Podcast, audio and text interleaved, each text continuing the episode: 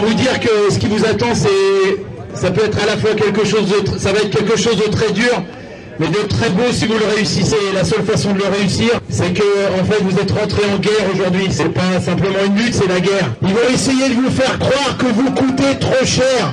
On vous explique que si vous êtes dehors, c'est à cause du coût du travail. Quelle belle blague Depuis quand les ouvriers coûtent de l'argent au patron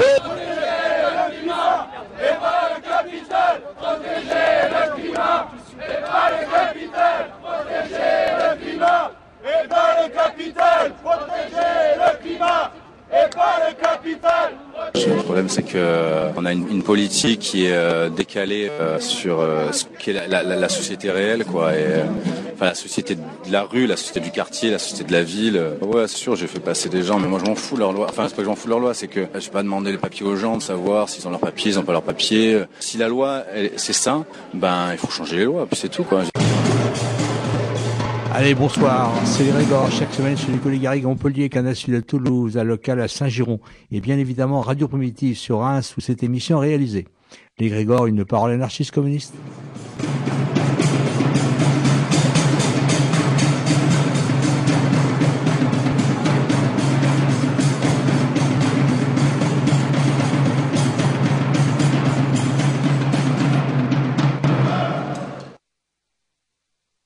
Oui, là, je crois qu'on va passer la deuxième partie sur le Mexique. La première, c'était la semaine dernière, donc c'est un interview d'un de quelqu'un qui vit au Mexique. Alors euh, Camille, je me rappelle plus du, nom de la personne. Il est un peu débordé le garçon. Bon, euh, alors on va essayer d'entendre. Ah, c'est un blanc apparemment.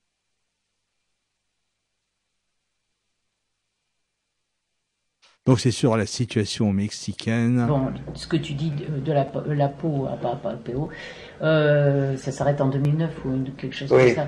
Et savoir qu'est-ce que ça devient, ça, qu'est-ce que.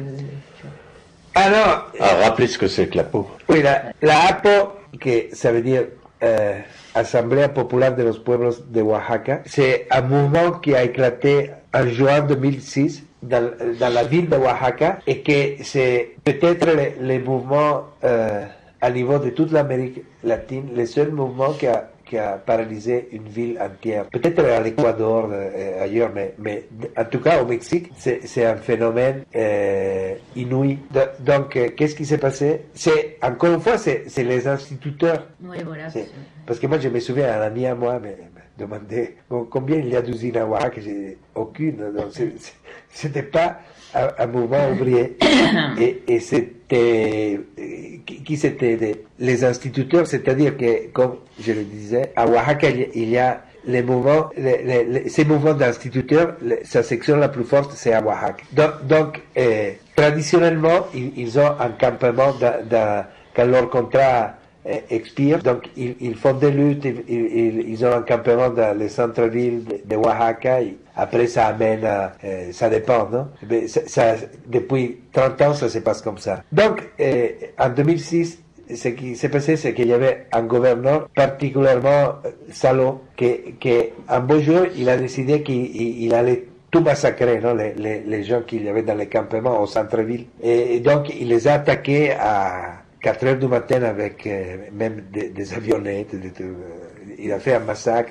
On ne sait pas euh, exactement combien de victimes il y a eu, parce que les gens avaient tellement peur qu'ils ne dénonçaient pas les, parents, les, familles qui étaient morts. Non? Mais en, tout cas, ce qui a produit cette répression du 14 juin de, 2006, c'est au, lieu, de, de, couper le mouvement, ça produit une vague d'indignation incroyable. On n'a jamais vu ça. toute la ville s'est remplie de barricades. Les, les, les mouvements a, duré euh, environ six mois et, et, ça a été dirigé par la section 22 du syndicat des instituteurs, mais ça a tout de suite inclus la, la, la, population en général. Non? Donc, donc euh, les, les, les, jeunes, des, des jeunes qui chômeurs, de tout, non? Des commerçants, parce qu'il faut dire aussi que Oaxaca c'est une ville indienne, c'est-à-dire, on appelle ça dans le langage anthropologique un centre métropolitain. Non? Pourquoi Parce que tout autour il, y a des communautés indiennes et, la, ville de Oaxaca, c'est le centre d'exploitation et de contrôle de tout ça. Donc, par exemple, beaucoup d'instituteurs sont dans les communautés. C'est-à-dire, la, section 22, c'est pas seulement à Oaxaca ville, mais c'est à niveau de tout l'État. Et, donc, ça a donné tout de suite un caractère euh, étendu avec Oaxaca comme centre de, la euh, protestation, mais aussi les gens qui allaient revenir des, des communautés, parce que, par exemple, il y a, il y a des instituteurs qui, qui sont originaires de Oaxaca ville, mais travaillent dans une communauté à 200 km, non? Et, en tout cas, tous ces mélanges d'instituteurs, commerçants, étudiants, chômeurs, euh, vieux, euh, vieux dames, ça, ça, a produit un moment qui, qui a fait que les, les, les gouverneurs a, dû partir. C'est-à-dire, ils, ils, ont chassé la police, ils ont tout chassé, tout, tout le pouvoir de l'État pendant quelques mois. Non? Et ensuite, évidemment, il y a, eu une répression euh, terrible, il y a eu beaucoup de morts, on ne saura jamais combien, pour la raison que je disais tout à l'heure. Et, et, ce qui ce qui ne s'est pas produit à cette époque, c'est euh, ce qui s'est produit par exemple en 2014, c'est-à-dire le mouvement est, resté euh, localisé dans l'état de, de, Oaxaca. Et, ça, ça a été sa faiblesse. Mais, mais ça a produit. Moi, moi je suis allé. Euh, je suis allé les jours où, ils ont gagné une bataille. J'étais avec Daniel, Daniel, Hélène et d'autres gens. Donc, on est arrivé là-bas, Daniel aussi a écrit sur ça. Et on est arrivé là-bas, moi, j'étais, j'ai jamais participé dans une vraie révolution sociale, mais si, j'imagine une révolution, j'imagine ça. C'est-à-dire, on arrivait au, centre-ville, il y avait, on, arrivait à Oaxaca-ville, il y avait des, barricades, des, des, des, explosions artistiques, par exemple, des euh, euh, graffiti. Mmh. Graffiti fait avec des... Je ne sais pas si ça se fait en France, mais ici on utilise des... des euh, C'est-à-dire, tu, tu, fais un, un, truc, tu, tu, coupes et après... Des collages Ça, donne un dessin. Non, non, c'est les... Des pochoirs. Ouais. En fait, c'est des... Des pochoirs, ça s'appelle un pochoir. Ça s'appelle un pochoir, ok donc, ils, avaient, par exemple, il y en avait un qui était drôle, c'était la Vierge de Guadeloupe, comme tout le monde croit à la Vierge de Guadeloupe, la, Vierge de Guadeloupe avec une masque. Je l'ai vu, Oui, oui. Donc, euh, ensuite, tu arrivais au centre, bon, il y avait la, la, la police qui était euh, d'un côté, parce que ce jour-là, c'était le 2 novembre, la police est rentrée, mais le mouvement a gagné la, la, les chocs avec, la mm. police. Donc il y avait la, police qui, qui, occupait les socalos, mais tous les gens étaient euh, là où il y a euh, dans une autre partie du centre-ville. Non?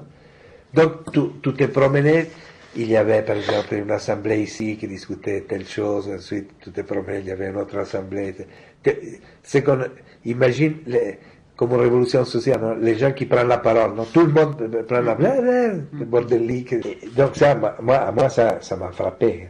Et, et donc, c'était quelque chose de très important, mais en même temps de très local. C'est-à-dire, il n'y a pas eu de, manifestation de solidarité avec la APO à niveau national. même les zapatistes, ils, ils, sont passés juste, laisse-moi me rappeler, parce que c'était en même temps où il y avait les élections. Oui, ils sont, sont passés juste avant juste avant que ça pète, ou, peut-être, oui, juste avant que ça pète. Mais, mais après, ils ont, ils ont, dans cette fameuse euh, autre campagne, non, ils sont passés par Oaxaca, mais ça, a amené, c'est-à-dire, même les zapatistes, ils n'ont pas fait grand-chose pour euh, soutenir cette lutte.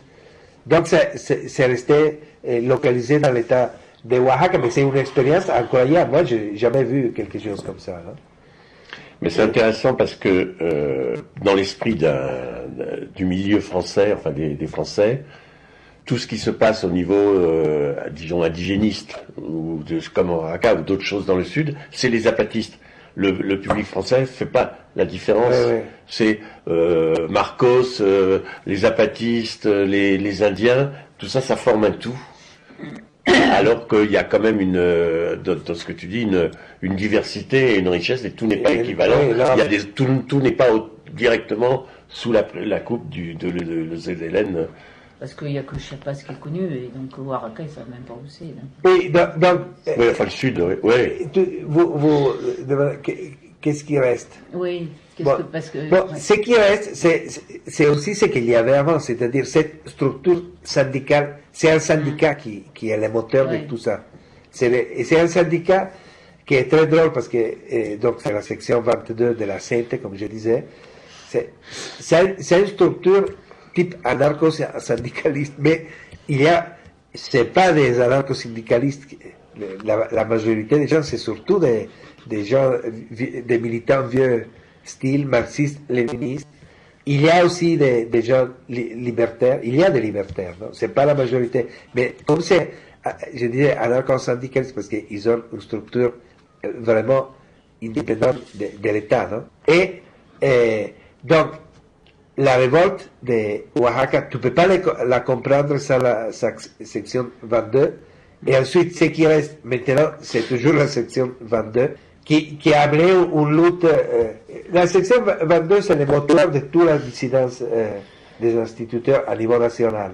C'est les instituts qui ont la capacité plus grande de résistance à l'État et ils ont, euh, ils, ont euh, négocier euh, des meilleures conditions euh, de l'application de la réforme éducative.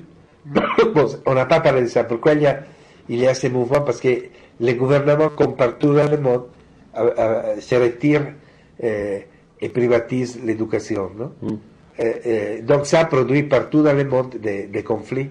Et au Mexique, à ça, il, il faut ajouter que la le rôle de l'instituteur, surtout dans les zones rurales, après la révolution mexicaine, c'est un rôle très important. C'est euh, euh, la, constitution mexicaine, jusqu'il n'y a pas longtemps, avait l'idée de l'éducation socialiste, non? qui, qui, avait introduit Cárdenas dans les années 30. Donc, l'instituteur, c'est comme le curé, il, il, a un pouvoir de, un pouvoir réel dans la communauté de convaincre, de tout ça. Donc ça, il faut le détruire pour, l'État.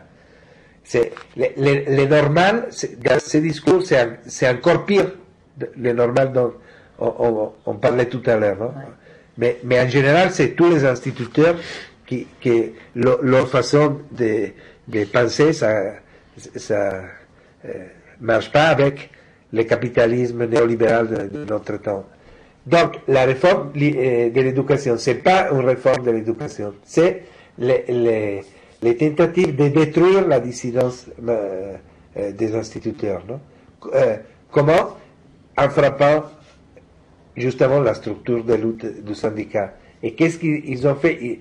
Comme ces gens ont la capacité, par, exemple, de, les gens de Oaxaca, les, les, instituteurs de Oaxaca, ils ont la capacité de venir à Mexico, de rester trois mois et ils se tournent. Donc ils ne perdent pas leur boulot.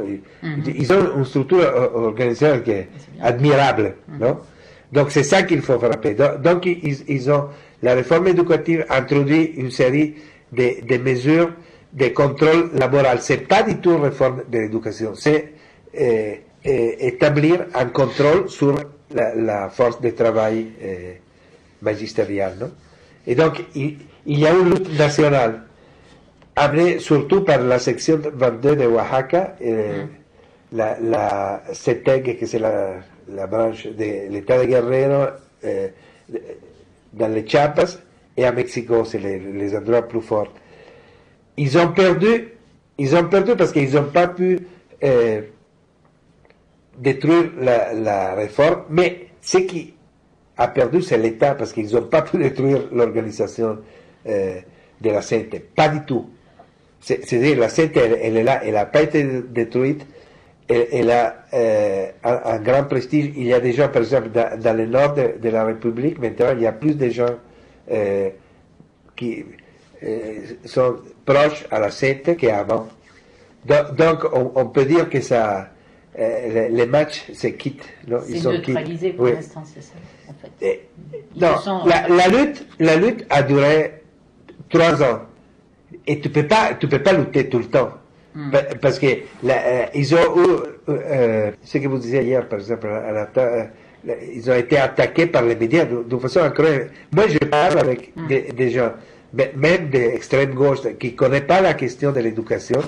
Ils, croient les mensonges qu'on dit sur les instituteurs, qu'ils n'ont pas envie de travailler, que c'est des idiots, que, c'est des mafieux.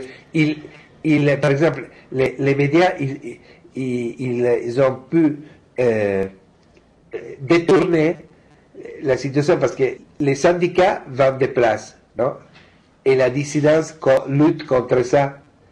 Donc les médias disent que c'est les, les dissidents qui vendent des places et les gens croient ça. Donc ça a été terrible, le, niveau de, de euh, des informations, des calomnies contre les mhm. instituteurs. mais, évidemment, beaucoup de gens y croient, mais aussi il y a surtout euh, dans, les, euh, les, syndicats traditionnels, il y a beaucoup de gens qui, qui s'approche à la dissidence, non? Donc l'État n'a pas gagné la bataille, il n'a pas gagné. Parce que leur but, c'était de détruire la dissidence, ils n'ont ont pas gagné. Et, la, lutte maintenant, elle, elle, a été un peu... Oui, ils ont rétrocédé, mais ils s'organisent pour recommencer bientôt. Donc ce qu'il y a à Oaxaca, Maintenant, c'est qu'il y a euh, euh, toujours le même mouvement. Ils ont moins, de, c'est-à-dire ont moins de combativité qu'il y a dix ans. Ça, c'est vrai. Mais, mais, ils existent. Ils n'ont pas été neutralisés. Et ça, c'est euh, l'espoir du Mexique, à mon avis, c'est le mouvement de, l'instituteur, c'est vraiment un mouvement national. C'est-à-dire, les zapatistes de toute façon, il faut les soutenir. Mais les, zapatistes sont, euh, devenus un phénomène local. Or, donc ils ont ces municipes autonomes, ça c'est très important, il faut les soutenir, etc., avec les critiques qu'on puisse avoir, mais il faut les soutenir, mais, ils ne sont pas mouvement national. Les gens qui soutiennent les zapatistes, il, y en a, je ne sais pas, dans les manifs qu'on fait ici, les, gens qui soutiennent les zapatistes, 40 personnes dans une manifestation d'un million de gens. Hein. Mhm. C'est-à-dire, on les voyait, l'autre campagne, dans, les manifs, la vague de l'année passée, on, voyait ça. Mais ils sont très peu. Donc c'est un phénomène local. Euh, très intéressant. Comme phénomène local, les zapatistes, c'est très important parce que les municipes autonomes, ça existe, ça, fonctionne, c'est une école pour beaucoup de gens, etc.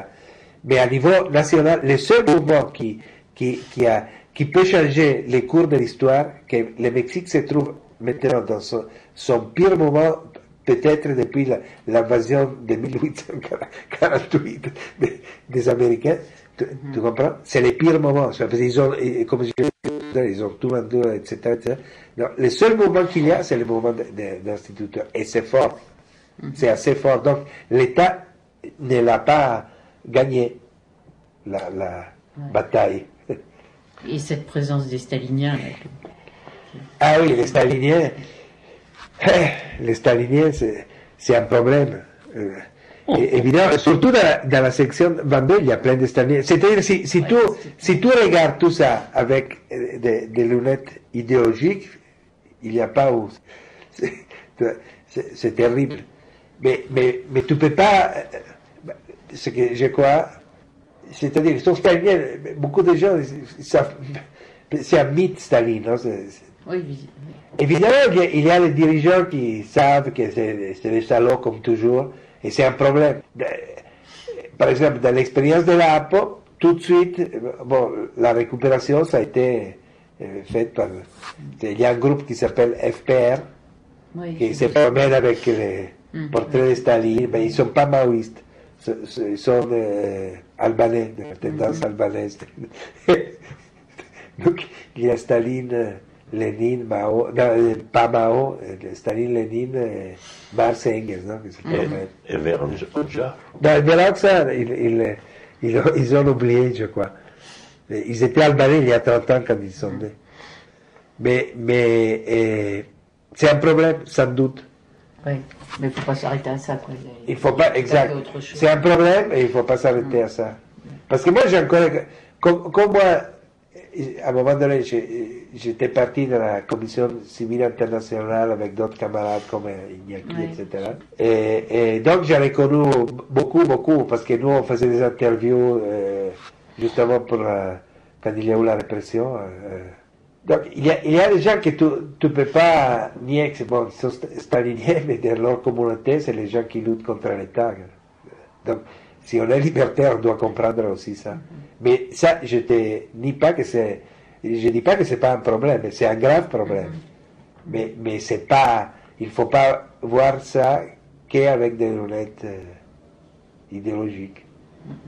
moi j'ai une question, là, bon, dernière, enfin pas dernière, je sais pas, j'en sais rien, c'est euh, sur cette histoire de, de, de, plus ou moins mythe d'idées répandues en, en, Europe à propos de tous les mouvements indigénistes comme quoi euh, la, culture de ces peuples-là serait un peu spontanément libertaire, etc. Ça s'est beaucoup développé dans l'université, ça s'est développé, à propos de la lutte des Kanaks, etc. je sais que tu es très critique.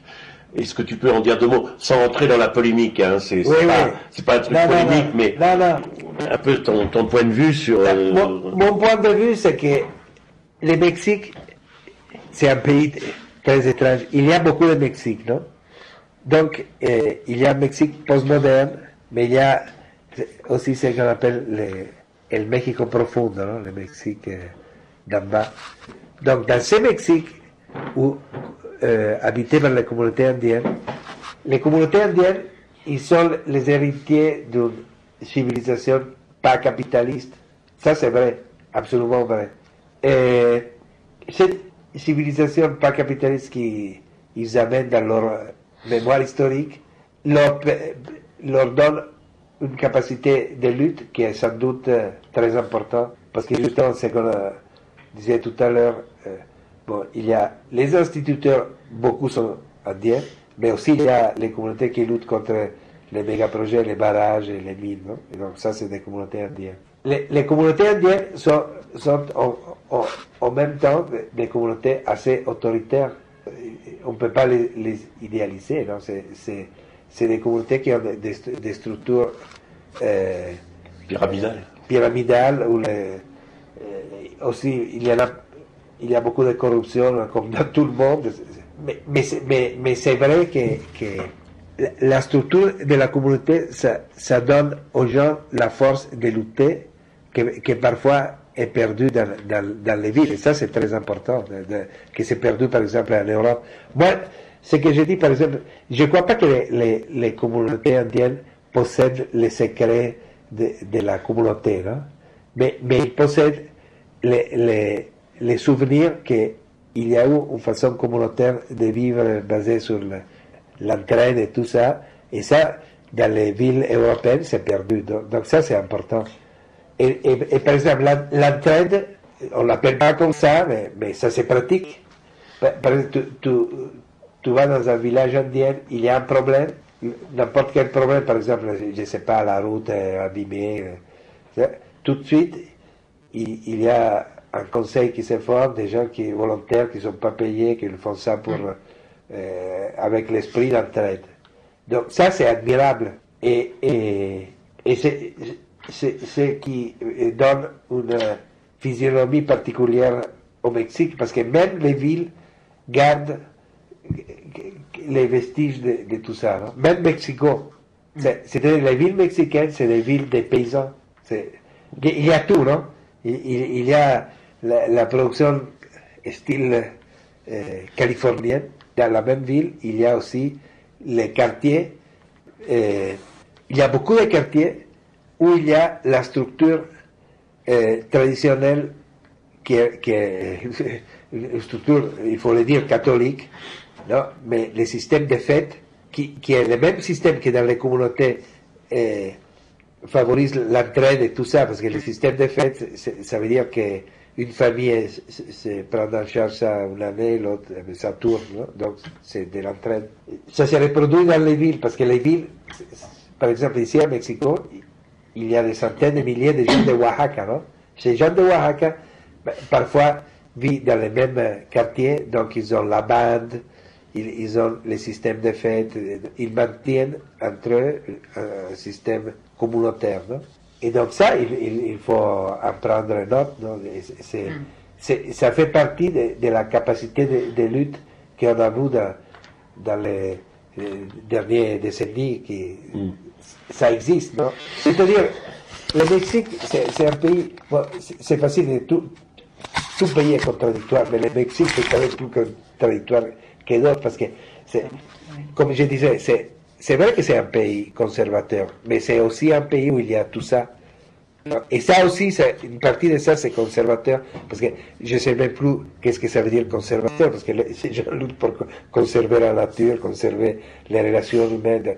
Donc, mais ça, ça va aussi avec que sont machistes, catholiques, eh, quoi dans les papes, tout ça, ou alors sont protestants et, c'est encore pire.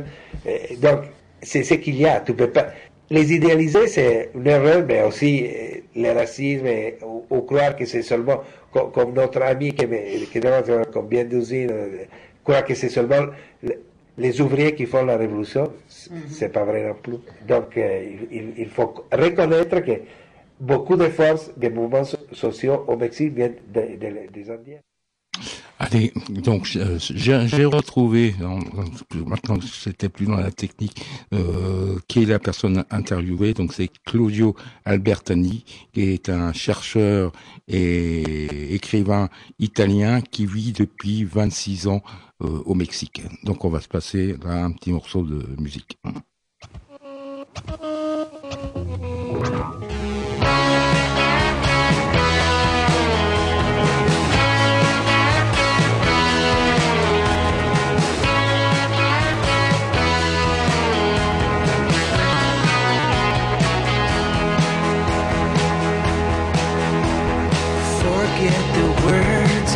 Pictures are nice.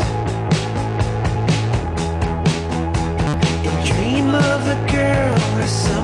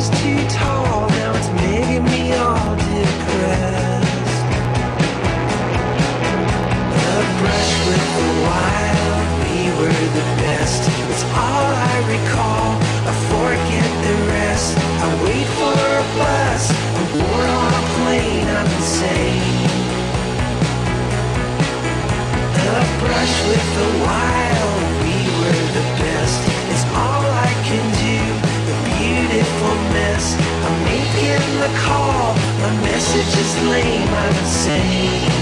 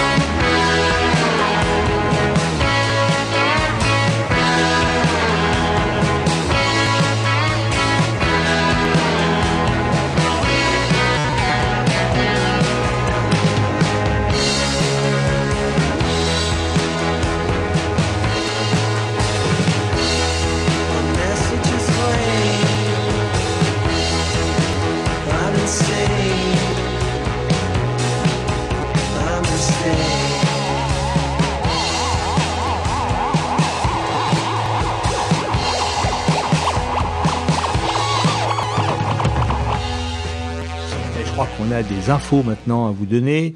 on va commencer par le SAMI de Chalon en Champagne. Le SAMI, c'est euh, le service d'accueil, accueil entre guillemets, des mineurs isolés étrangers, dont on vous a parlé, avec entre autres la, le décès, la mort de Denko de Sissoko.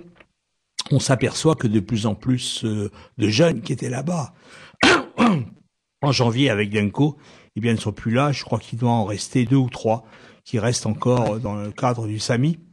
Il faut savoir qu'il y a un jeune qui a été viré du SAMI, qui a fait un recours d'ailleurs à la Cour d'appel de Reims, et finalement la Cour d'appel de Reims l'a reconnu mineur la veille de sa majorité. Donc vous voyez un peu quoi.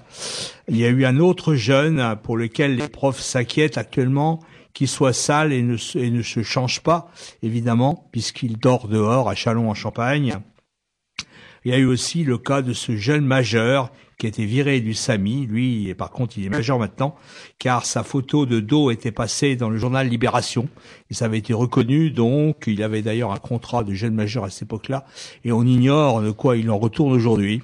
N'empêche qu'il est plus du tout sur Reims. Oui, l'article de Libération était passé le 22 mars dernier, le mercredi 22 mars dernier. C'était des, c'était des, une équipe de journalistes, Pierre Benetti et Cyril Zanettacci, euh, oui, effectivement, il a été convoqué à la suite euh, de cette photo qui est parue dans Libération. Il a été convoqué par la SE, la SE, euh, du département de la Marne, et il, a il lui a été signifié la fin de son contrat de jeune mineur et bah, son, son exclusion du centre de Chalon. Donc là, aujourd'hui, bon, il est il est à, à Paris et il espère pouvoir euh, réintégrer quand même son cursus scolaire euh, très rapidement, mais euh, bon, ce qui est quand même extrêmement fâcheux, c'est que les, il n'y a pas eu de suite au niveau, au niveau de ces journalistes quand même qui ont, qui ont fait une, qui ont fait une connerie quoi. Je veux dire, hein, qui, qui, qui n'ont pas assumé leur, les photos qui sont parues quoi. C'est pas la première fois malheureusement.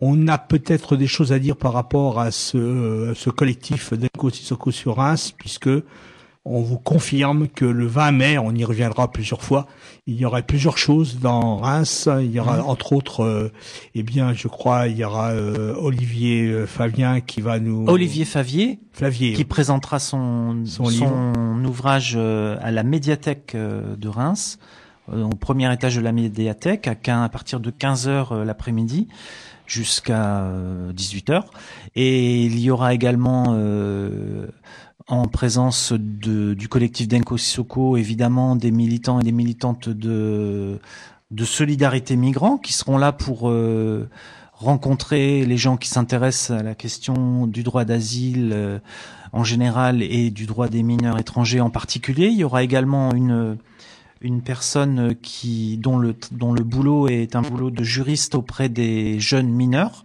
en région Bretagne. Et le soir, on prévoit également de présenter le film J'ai marché jusqu'à vous de Rachid Oujdi, euh, qui est un film qui a été tourné à Marseille euh, et qui retrace un peu les péripéties des mineurs étrangers, comment ils sont accueillis sur cette grande métropole marseillaise et comment un réseau de solidarité assez diversifié euh, essaye euh, de, de venir en aide euh, et de, de venir d'apporter un réel soutien à, tous ces à toutes ces personnes. C'est un film assez remarquable qui vient d'être priné euh, lors d'un festival euh, de résistance, je crois, euh, euh, qui a été primé par Amnesty International. Voilà, il y aura ça, et puis je crois que oui, c'est déjà, c'est déjà pas mal pour pour, une samedi, ça, pour un samedi, ça va être pour un bien, samedi, bien donc, chargé. 20 mai. Retenez bien, de toute façon, on y reviendra plusieurs fois. au niveau des nouvelles, je crois que Camille, t'en as une bonne. à Moronvilliers, alors faut déjà expliquer ce que c'est que Moronvilliers. Alors, euh, donc, euh, pour ceux qui ne se souviennent pas des épisodes précédents, euh, le polygone de. Ah, tout de suite les grands mots, le polygone. Donc, c'est comme ça, c'était sa dénomination officielle. C'était un site du CEA qui, de 1958 jusqu'à 2013, a servi de terrain d'expérimentation pour les essais nucléaires français pour sa partie, ce qu'ils appellent la partie les tirs à froid, c'est-à-dire sans théoriquement sans plutonium. Donc théoriquement. Voilà. Donc ce site a été fermé en 2013. Il a été transféré euh, du côté de Dijon à, à, à, à, Beaujour euh, pour euh, pour faire un, un, un, truc encore plus énorme que ce qui existait, puisque euh, là-bas il va y avoir euh, deux, j'ai dit vos jours, c'est Valduc euh, exactement, et, et, et puisqu'il va y avoir, ça va être deux fois deux fois plus important, puisque c'est euh, un truc qui est en collaboration avec euh, l'État anglais. Oui, alors Camille, excuse-moi, tu dis transférer, mais euh, je regrette infiniment, mais malgré tout, il y a une multitude de déchets qui sont encore sur place, donc on est loin d'avoir tout transféré, et justement, précisément, ce qui est inquiétant pour la population locale, faut dire qu'on est à quelques, à peut-être à peine une quinzaine de kilomètres à vol d'oiseau de, de Reims. Et donc, euh, on a des déchets nucléaires, on a des déchets de d'ordre d'uranium appauvri qui se trouvent dans une une vingtaine de de puits, hein, on va dire, des puits, euh, et que euh, ben il y a déjà eu des gens par le passé qui ont été contaminés sur cette zone qu'aujourd'hui on a un nouveau maire à Pont-Faverger qui est un militant, euh, enfin qui était un antinucléaire, hein, qui je pense qu'il l'est encore, qui s'appelle Damien euh, Girard, je crois, euh, qu'on avait interviewé, plusieurs fois, et il a essayé, il a essayé de contacter les autorités départementales voire régionales pour demander ce qu'il allait advenir de cette euh, poubelle euh, atomique, hein, de ce centre de l'erreur atomique.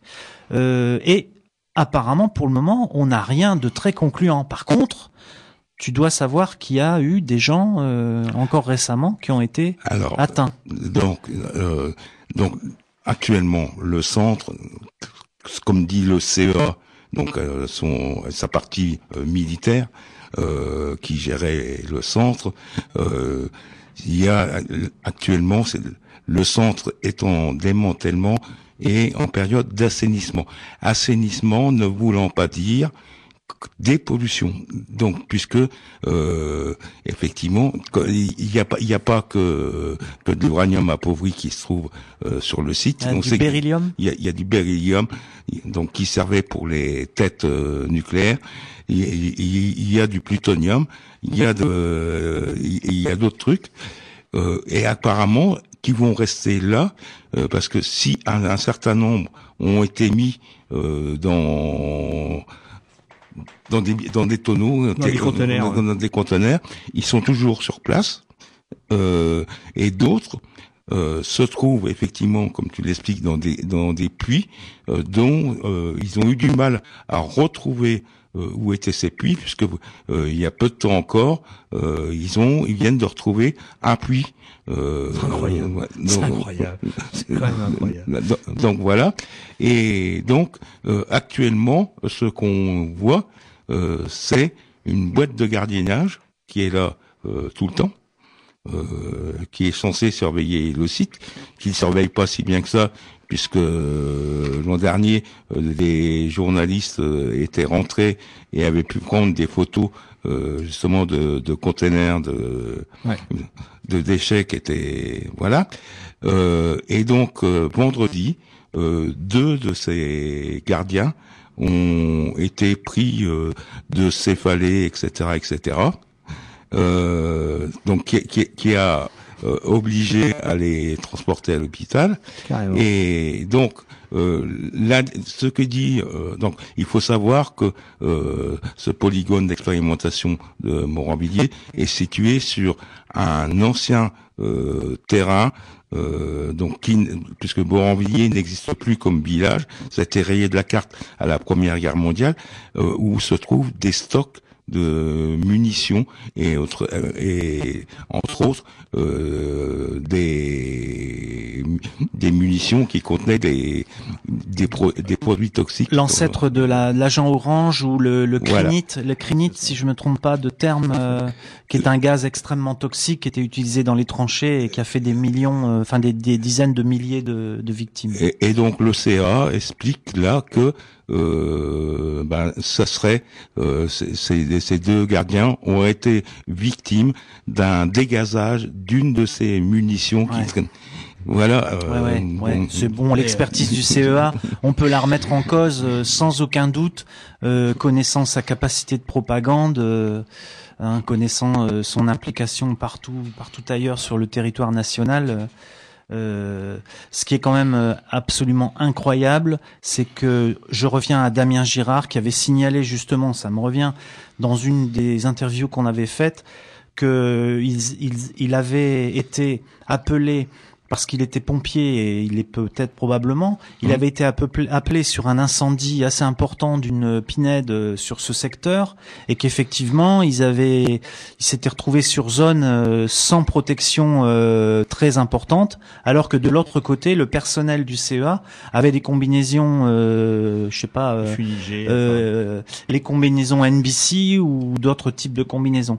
Et donc Ceci pour dire que depuis euh, depuis une dizaine d'années, dans toute la France, il y a eu des, sites de trouver avec ce type d'obus, ce type de de de, de, d'engins euh, explosifs avec des gaz et ultra toxiques, notamment dans la région du Nord, et qu'ils ont été euh, ils ont été complètement purgés et ils ont été acheminés dans un camp qui a été construit, euh, aménagé euh, à cet effet.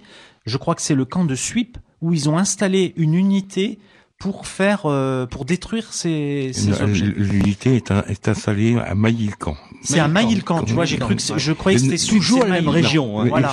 donc, on est vraiment dans une zone. Au, au, départ, au départ, ils ont été stockés effectivement dans le camp de Suip, et là, euh, l'usine qui est chargée euh, de détruire euh, ces armes est installée sur le camp de Maïlcan. C'est ça. Et, et là, et là, au CEA de Pont-Faverger ben, on n'a encore rien entrepris pour euh, enlever ces obus qui dégazent et qui contaminent les, les vigiles. Alors peut-être qu'il faudrait faire une manif avec les vigiles, leur réclamer les, les combinaisons NBC pour tous, euh, pour les camarades. Non, enfin, en, fait, la zone où était le polygone d'expérimentation, elle, elle a été, avant que le CEA s'installe, elle avait été vidée. Ouais. Mais, mais c'est euh, tout, tout, tout l'à côté euh, qui est qui est encore qui est encore contaminé par euh, ces trucs euh, ces, ces trucs là. Donc soit ils n'étaient pas sur le terrain, mhm.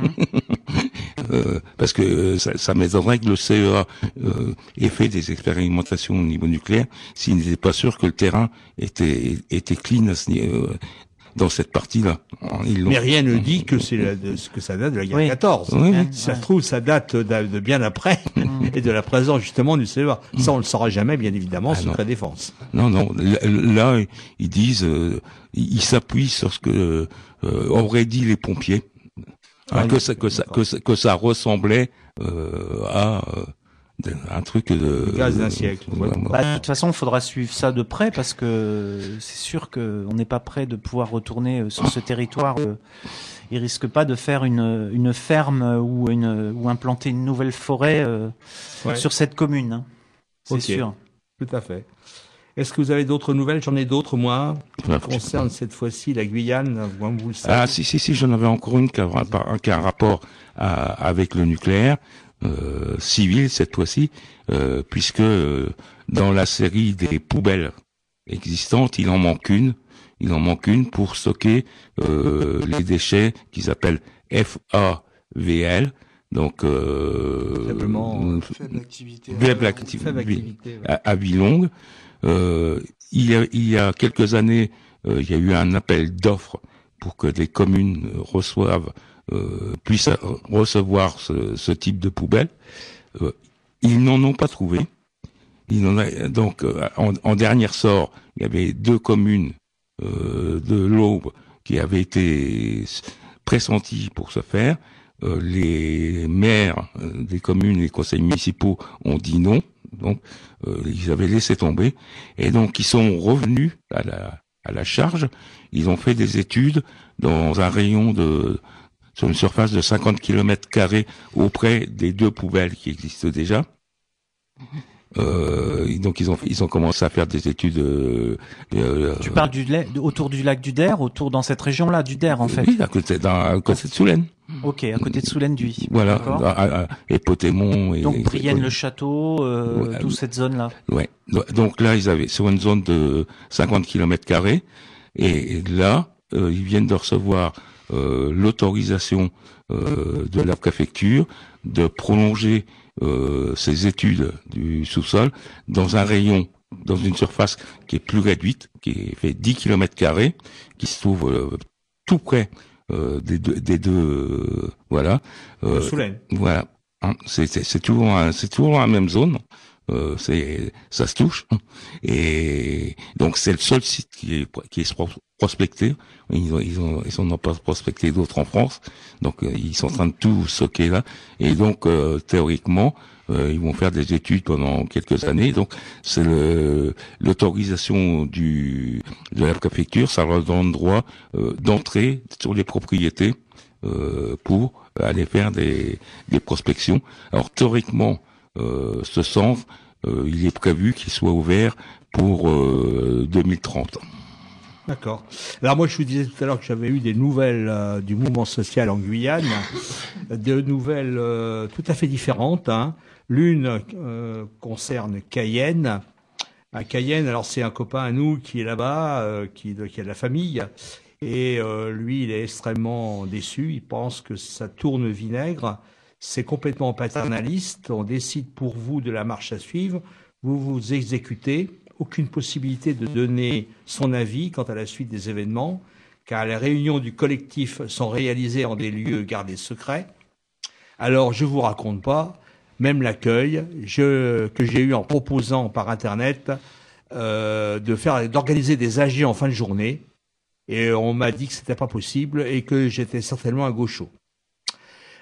Ensuite, euh, d'après ce qu'il dit aussi, il y a eu un meeting à Cayenne, place des palmistes.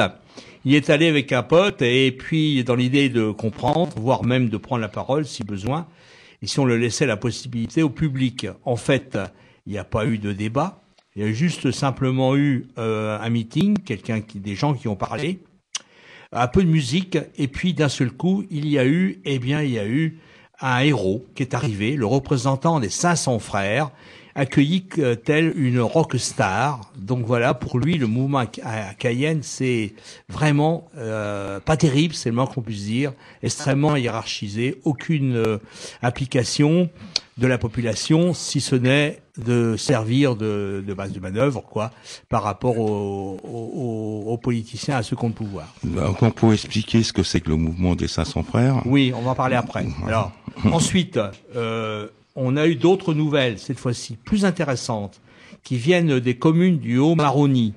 C'est-à-dire, euh, c'est en Guyane, en fait, il y a littoral, euh, Cayenne, euh, Kourou, mais il y a aussi euh, l'intérieur. C'est le fleuve. Le, fleuve, le fleuve, c'est le, le, le, Maroni, et là, c'est des populations généralement qui ne, il n'y a pas de voiture, hein, y a, on peut y aller qu'en hélicoptère ou que en pirogue. Il y a, les gens habitent d'ailleurs sur le, ils peuvent pas faire autrement que d'habiter sur le cours du fleuve. Et là, il semblerait, d'après ce que la copine dit, qu'il y a eu des choses super chouettes qui se sont passées. C'est-à-dire que les gens ont vraiment euh, fait un cahier de revendications. Même ceux qui étaient illettrés euh, et qui ne parlaient pas du tout français la plupart du temps, euh, se sont exprimés, ont demandé, ont avancé des revendications qui n'avaient rien à voir avec les, revendications de Cayenne, qui sont, rappelons-le, plus de flics, plus de prisons, plus de ceci, plus de cela, plus de sécuritaire. Alors qu'à l'intérieur des terres, c'est pas du tout ça. Voilà. Alors voilà les informations que j'ai. Au niveau de ce qui se passe là-bas, il semble bien qu'il y a deux mouvements bien différents. Oui, à l'intérieur des terres, par exemple, euh, les gens euh, et les populations souffrent, euh, par exemple, de leur paillage clandestin qui détruit complètement leurs ressources alimentaires, parce qu'en fait, tout simplement, ça détruit le fleuve. Non seulement ça détruit la, la, la flore et la faune du fleuve, la, les, les, les, ressources halieutiques, les ressources de poissons, de leur pêche, mais ça aussi, ça intoxique des centaines de, de personnes à cause du plomb qui va se retrouver dans l'eau et qui va être euh, qui va être absorbé d'une manière ou d'une autre. Donc mm. là, on a des conséquences de, de leur paillage clandestin, par, par exemple. Et, donc, pour, faut rappeler que les peuples qui vivent là-haut, ce sont des Amérindiens dans, cette partie. Euh, voilà. Et... Voilà. Alors tu dis, tu parlais tout à l'heure des 500 frères. D'après ce que dit la copine, ce sont des créoles. Et euh, je, je la cite, sans vouloir généraliser, beaucoup d'entre eux sont racistes. Hein? Anti-noirs, ne supportent pas donc les Amérindiens, ne supportent pas ce qui s'appelle là-bas les Noirs marrons, et détestent bien sûr les Haïtiens, Dominicains, Brésiliens qui osent venir en Guyane. Bon, voilà, alors c'est euh, ces frères en question qui semblent avoir un certain pouvoir, hein, un pouvoir euh, sont composés de flics ou d'ex-flics, on ne sait pas trop, euh, bon voilà. entre autres, hein, donc il y a des, il y a, d'ex-flics, il y en a qui sont qui sont mis euh, actuellement qui ne qui sont mis en, disponibilité, Euh, voilà. Euh, et, et, et, donc, euh, d'après euh, un, un, communiqué que j'ai lu d'une association qui regroupe entre autres des Amérindiens et tout ça, ils ont des, des positions raciste sur, euh, sur, sur, un certain nombre de points. Quoi. Voilà. Alors, pour finir, puisqu'il me reste encore un peu de temps, je voudrais quand même donner un peu d'histoire, de démographie, d'économie sociale, etc. J'ai eu ça par euh, Solidaire, qui a sorti un numéro 2 de sortir du colonialisme. Il donne des bonnes informations. Vous pouvez avoir ça donc sur euh, le site de Solidaire. Vous tapez Solidaire, vous l'avez. Alors, euh, au XVIIe et XVIIIe siècle, la Guyane était une des colonies esclavagistes de la France. Avec la Révolution française, sa situation administrative s'est un peu modifiée pour la première fois. Pour, elle s'est appelée à cette époque-là département à côté de, à compter de 1797. En réalité, elle était rapidement utilisée comme colonie pénitentiaire, le fameux bagne de, Cayenne, et quelques autres camps le long de la côte. En 1946, il lui a été de nouveau attribué le statut de département. Il y a 51 ans que la Guyane britannique est devenue indépendante. Elle s'appelle maintenant Guyana. Il y a 42 ans, la Guyane hollandaise est devenue indépendante. Elle s'appelle maintenant Suriname eh bien la France s'oppose toujours à ce que sa Guyane soit inscrite sur la liste euh, du comité spécial de décolonisation de l'ONU. Voilà. Alors, la Guyane compte euh, environ 260 000 habitants et habitantes. La moitié de cette population a moins de 25 ans. Les personnes étrangères vivant en Guyane représentent 30% de la population. Plus de 60% de la population est issue d'une migration vers ce territoire durant les 30 dernières années, sans compter les migrations depuis la France hexagonale, autour de Kourou essentiellement. En Guyane, on parle dans les rues une quinzaine de langues, les langues amérindiennes, les langues créoles, les langues des Noirs marrons, qui sont les descendants d'esclaves africains ayant fui l'esclavage. Il y a les langues asiatiques, évidemment. Il y a le brésilien, l'anglais, l'espagnol, le néerlandais, puis aussi le français. Comme quoi, là-bas, c'est une colonie française, mais en fait, la population est euh, complètement euh, disparate, même au niveau de la langue. Alors l'indice de fécondité est de 3,5 enfants par femme, c'est le plus élevé d'Amérique du Sud.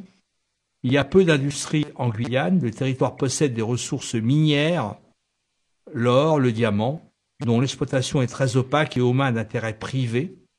Le principal employeur est l'État français, avec son lot de contrats précaires. Par contre, les fonctionnaires qui sont titulaires ont une prime de 40% et tout le monde bénéficie d'un abattement de 40% d'impôt sur le revenu.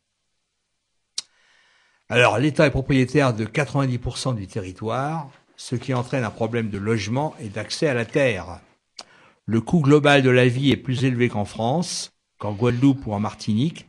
Les loyers sont plus élevés, l'essence est plus chère, et comme il n'y a pas de commerce possible avec les pays frontaliers du fait des normes européennes, la population locale n'accepte qu'à des produits manufacturés, apportés de France donc, et donc beaucoup plus chers. Le SMIC est le même qu'en France hexagonale, alors que les aides sociales sont légèrement inférieures. Le parc de logements sociaux est dérisoire par rapport aux besoins. Et l'habitat spontané, parfois sans accès à l'eau et à l'électricité, est monnaie courante. Donc euh, les trucs qui sont faits de cabanes, etc. Les Guyanais et Guyanaises entre, entre 19 et 25 ans sont souvent dans une situation de survie plus que du simple débrouille. 46% des jeunes de moins de 25 ans non scolarisés sont sans emploi. Il faut savoir tout de même qu'il y a 3000 élèves de 3 à 16 ans qui ne sont pas scolarisés, faute d'infrastructures et de personnel. Plus de 9000 jeunes de 18 à 24 ans se retrouvent hors du système scolaire sans aucun diplôme. Voilà la situation en Guyane aujourd'hui, qui est une situation coloniale classique. Je dirais pas classique trop parce que c'est tout de même là où il y a euh, des intérêts français très importants et européens, puisque c'est là qu'il y a la, base de Kourou, d'accord, qui euh, nous permet de. C'est quand même un territoire en, crise, hein, comme je vous le disais tout à l'heure, puisqu'il y a un taux d'homicide pour 100 000 habitants qui est 15 fois plus important que en France. Il y a des vols avec violence qui est deux fois plus important qu'en France. il y a bien sûr le centre spatial de Kourou, il y a 1700 emplois directs, mais il y a 7500 emplois indirects, et ça représente quand même 16% de la population active. Le chômage est de 23% de la population active, alors qu'il est environ de 10% sur l'ensemble de la France. Et il est de 44% sur les 15-24 ans. Voilà, on y reviendra peut-être sur les Guyane. Simplement pour vous dire que ce qui vous attend, c'est, ça peut être à la fois quelque chose de, ça va être quelque chose de très dur, mais de très beau si vous le réussissez. La seule façon de le réussir, c'est que en fait vous êtes rentré en guerre aujourd'hui. C'est pas simplement une lutte, c'est la guerre. Ils vont essayer de vous faire croire que vous coûtez trop cher. On vous explique que si vous êtes dehors, c'est à cause du coût du travail. Quelle belle blague Depuis quand les ouvriers coûtent de l'argent au patron le climat et pas le capital Protéger le climat et pas le capital Protéger le climat et pas le capital Protéger le le capital le problème, c'est que euh, a une, politique qui est euh, décalée euh, sur ce qu'est la, société réelle, quoi. Et, enfin, la société de la rue, la société du quartier, la société de la ville. Ouais, c'est sûr, j'ai fait passer des gens, mais moi, je m'en fous leur loi. Enfin, c'est pas que je m'en fous leur loi, c'est que je vais pas demander les papiers aux gens de savoir s'ils ont leurs papiers, ils ont pas leurs papiers. Si la loi, c'est ça, ben, il faut changer les lois, puis c'est tout, quoi. Allez, bonsoir, c'est les chaque semaine sur les Coligari Montpellier, Canal Sud à Toulouse, à local à Saint-Giron et bien évidemment Radio Primitive sur un sous cette émission réalisée. Vous pouvez retrouver nos émissions sur le site oclibertaire.l'autre.net et sur le blog Le Chat Noir 51.